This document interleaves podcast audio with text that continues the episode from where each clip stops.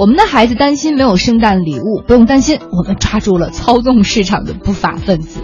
这句话是出自委内瑞拉消费者保护局的官方 Twitter。在逮捕了两家大玩具公司老板之后，他们准备给穷人的孩子们发玩具啦。来看看正在发玩具的委内瑞拉，圣诞节马上就要到了哈。为了保障这个节日气氛，让每家每户不再发愁圣诞礼物，委内瑞拉监管部门就开始行动了。上周，他们要求零售卖场针对玩具降价百分之三十，之后又向开始囤货的两家玩具商开刀，玩具查。老板被捕。嗯，那其中有一家玩具厂厂商，它叫 Craysell，这家公司的三个仓库都被警方给查封了。那委内瑞拉消费者保护局说，说这些玩具呃没有正常的流向市场，明显这家公司在进行团囤货，结果造成现在市场上玩具供应紧张的情况。那这家公司涉嫌把玩具的价格推高五百倍。但大家也同时不要忘了，委内瑞拉现在通货膨胀很严重，连大米的价格也涨了不知道。多少倍了，就别提玩具了。那他们认为说，这玩具你是因为有货不发，但是大米可能因为是真正短缺，认为这家 Craysell 的这家玩具公司是在钻空子。那委内瑞拉消费者保护局呢，总共没收了近四百万个玩具。那这些玩具呢，有的会直接发放给穷苦的儿童，而有的会以非常低的价格进入市场。这还真是一份很好的圣诞礼物呢。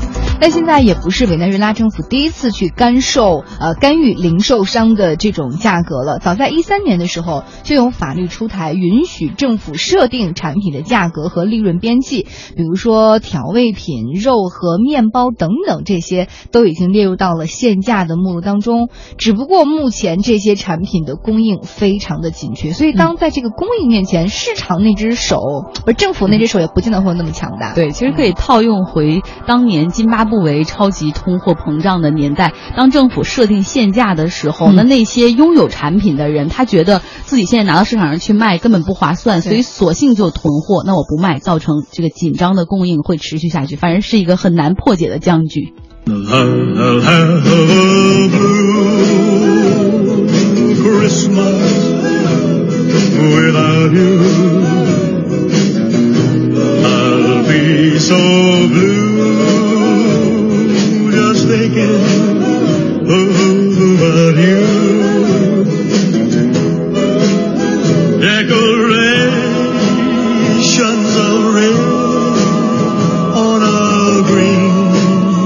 Christmas tree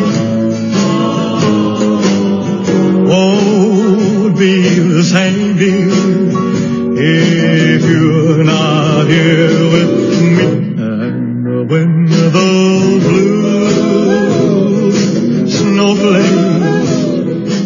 伴着这首猫王的 Blue Christmas，大家可以继续发互动啊。比如说今年的圣诞节你会送什么礼物？你会收什么礼物？但是同时听了这首温馨的歌曲的时候，我们不得不再再将这个目光投入到这个委内瑞拉。就在今天下午，委内瑞拉政府也是刚刚宣布他们。即将发行一百玻利瓦尔的硬币来取代目前的纸币，而且所有的回收代替将在七十二小时之内完成。那大家都知道，这个一百玻利瓦尔这个面值的纸币目前是委内瑞拉最大面值的货币，但是因为通货膨胀很严重，现在就是成捆成捆的钱拿着，好像也买不了什么东西了。此前，委内瑞拉央行已经宣布，十二月十五号开始会发行六种不同面值的新的钞票，面额从五百到。两万玻利瓦尔不等，所以大家看到了，一百的现在只变成了硬币，那最大面值从一百变成了两万，可以见得这个委内瑞拉的通货膨胀真的是比较严重了。